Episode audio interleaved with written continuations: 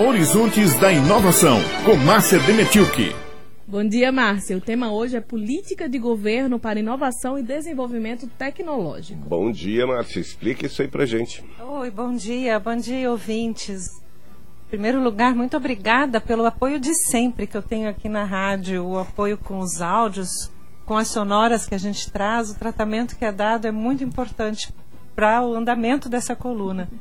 Essa pauta que a gente está trazendo hoje é uma pauta nacional. Na verdade, ela interessa paraibanos, porque somos todos brasileiros. E nós estamos visualizando aqui, ultimamente, na mídia, uma declarações, então, do Poder Executivo, da equipe econômica, em privatizar, privatizar, privatizar as companhias públicas, privatizar a máquina, privatizar ah, enfim, aquilo que o, o Estado, que a equipe econômica não considera essencial para o desenvolvimento da saúde, educação, então ele defende que o Estado tem que cuidar da saúde, educação, segurança pública, e também defendemos isso, naturalmente defendemos, mas também defendemos o desenvolvimento, porque nós teremos mais saúde, teremos mais segurança se tivermos o desenvolvimento tecnológico e inovação científico em cima desses, desses temas. Então, a pauta hoje da coluna é nacional, é, é um assunto muito delicado, e nesse espaço nós tratamos então de ciência e tecnologia, então vamos ver o que nesse, nessa pauta das privatizações está relacionada à ciência e tecnologia, né? Várias empresas nesse setor, então, já estão no caminho para privatização, já, já estão em estudos, já foram para o BNDES para estudos e tal. Entre elas o SERPRO, DataPrev. A Ulisses comentou aqui na semana passada, justamente numa quinta-feira, nós conversamos a respeito disso. E é, são, são situações assim muito compli complicadas, muito delicadas. São empresas muito delicadas para a nossa sociedade. E dá um, um certo medo na gente quando a gente vê o Poder Executivo querendo tratar isso de forma rápida, urgente, tem que privatizar, tem que privatizar, tem que. Vamos fazer isso ainda esse ano e. Pera lá, a coisa não é bem assim. A coisa. Eu conversei aqui com três pessoas de projeção nacional para tratar desse tema aqui na coluna hoje. E também no jornal União, no domingo, eu vou estar expandindo esse tema. Mas eu conversei então com Sérgio Rezende, professor Sérgio Rezende, foi ministro da Ciência e Tecnologia, professor Cláudio Lucena, que acompanha o tema internacionalmente, ele é da, da UEPB, e Marcelo Camargo, da FINEP, ele é gerente de fomento à inovação na FINEP, é uma, uma financiadora para pesquisa e inovação brasileira, uma companhia, uma, agência de fomento né, do governo federal. E os três falaram assim: olha, uh, o negócio não pode ser tratado de forma rápida. O negócio é complicado. No caso do SERPRO, o SERPRO, então, é uma companhia que detém os dados de todos os brasileiros que prestam a sua declaração do imposto de renda, por exemplo. E, além desse, outros dados, que são dados que o professor Cláudio Lucena escreveu aqui, imagina essas informações nas mãos de uma seguradora americana, por exemplo. é, é, é pinto como é que diz? É entregar o Brasil nas mãos de. É, é o pinto no lixo. É o pinto no lixo. É entregar, entregar uh, informações preciosas que nós, uh, nós não sabemos no final das contas. Aí o professor Cláudio Luciano ele diz assim: olha, nós temos uma lei, que é a Lei Geral de Proteção de Dados Pessoais, então, ela vai ser, ela está para ser, uh, ah, para iniciar em agosto do ano que vem, para entrar em vigor em agosto do ano que vem, e mesmo sendo público, mesmo sendo privado, esse, esse, essa lei, essa, ela, ela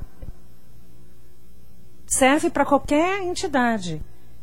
E o professor Sérgio Rezende, ele traz um outro tema. Nós eu trouxe esses dois áudios e eu vou pedir licença aos ouvintes para a gente ouvir. Uhum. Vamos ouvir primeiro o Sérgio Rezende para ver o que, que, ele fala a respeito do SERPRO e da privatização do SERPRO. Vamos lá.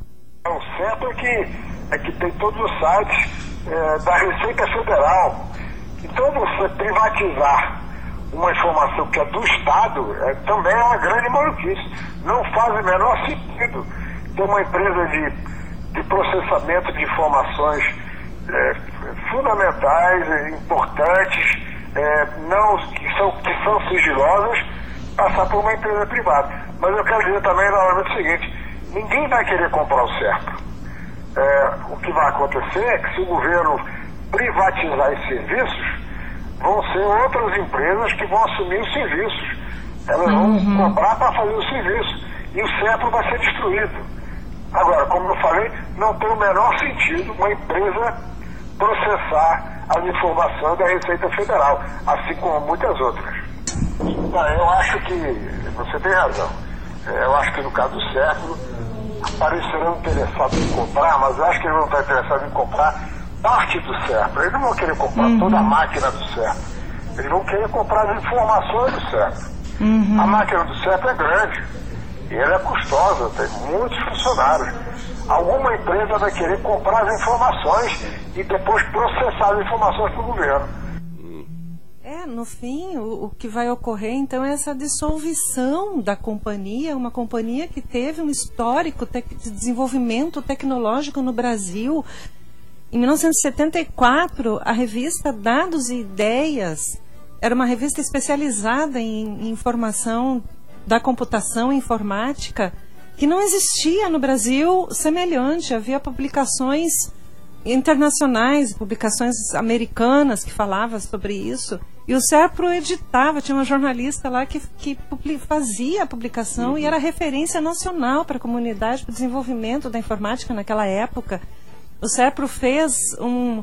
Na época ainda que existiam aqueles cartões perfurados, ele, eles bolaram, os engenheiros lá bolaram um concentrador de teclados. Então eles pularam todo aquele processo de perfuração de cartões para processar todas as declarações de imposto de renda e, e, teclavam.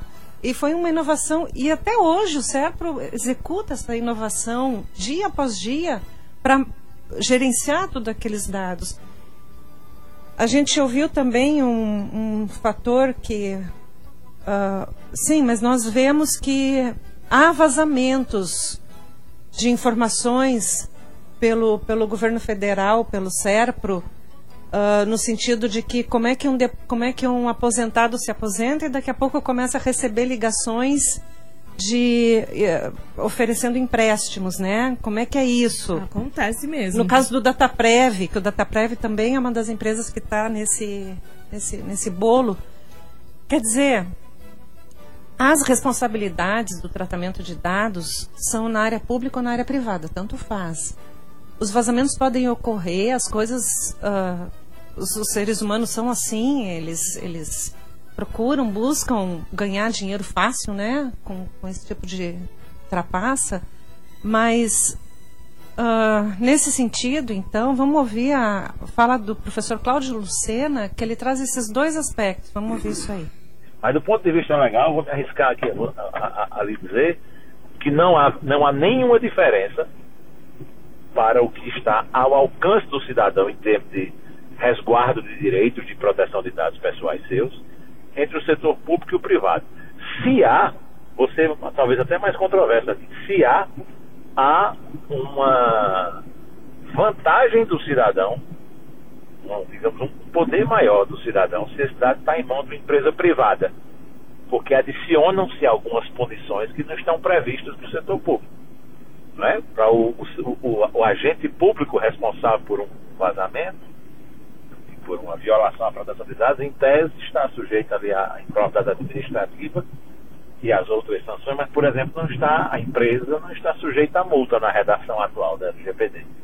Se é uma empresa privada, a empresa está sujeita à multa. A gente sabe que no Brasil, do ponto de vista prático, essa multa significa muita coisa. Então a gente tem o ponto, o contraponto, né?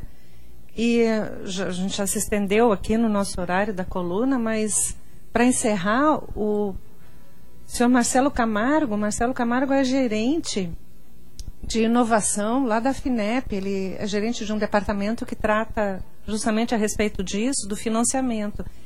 E a FINEP, ela também está sofrendo com a, com a política de, de governo para ciência e tecnologia.